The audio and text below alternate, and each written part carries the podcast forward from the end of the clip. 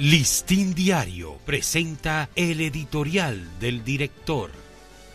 ¿Qué tal amigos del Listín Diario? Este es nuestro editorial de hoy, martes 24 de enero. Un barril sin fondo.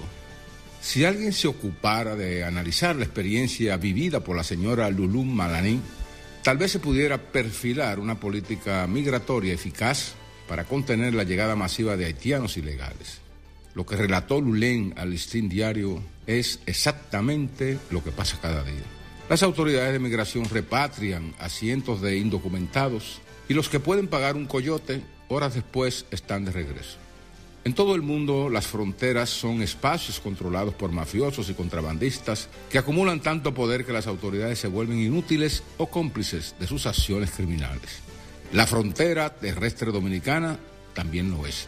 Y ello explica que el cruce ilegal sea tan fluido y ascendente como difícil esté la situación económica, social y política de los haitianos. Recoger masivamente haitianos en situación migratoria irregular, encerrarlos varios días y repatriarlos sirve de poco si dos días después, por varios miles de pesos, están de nuevo en el país. Ninguna persona en situación migratoria irregular debe permanecer en el territorio nacional ni ser protegida por terceros para su explotación. Pero mantener condiciones lasas en la frontera es la mejor forma de invitarlos a venir.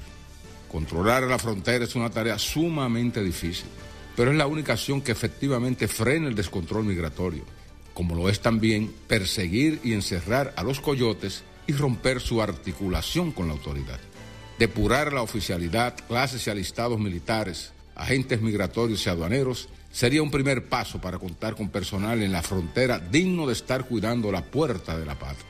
Estimular moral y materialmente a esos soldados y personal en general constituye un factor fundamental para compensar su honor y dedicación a garantizar nuestra soberanía.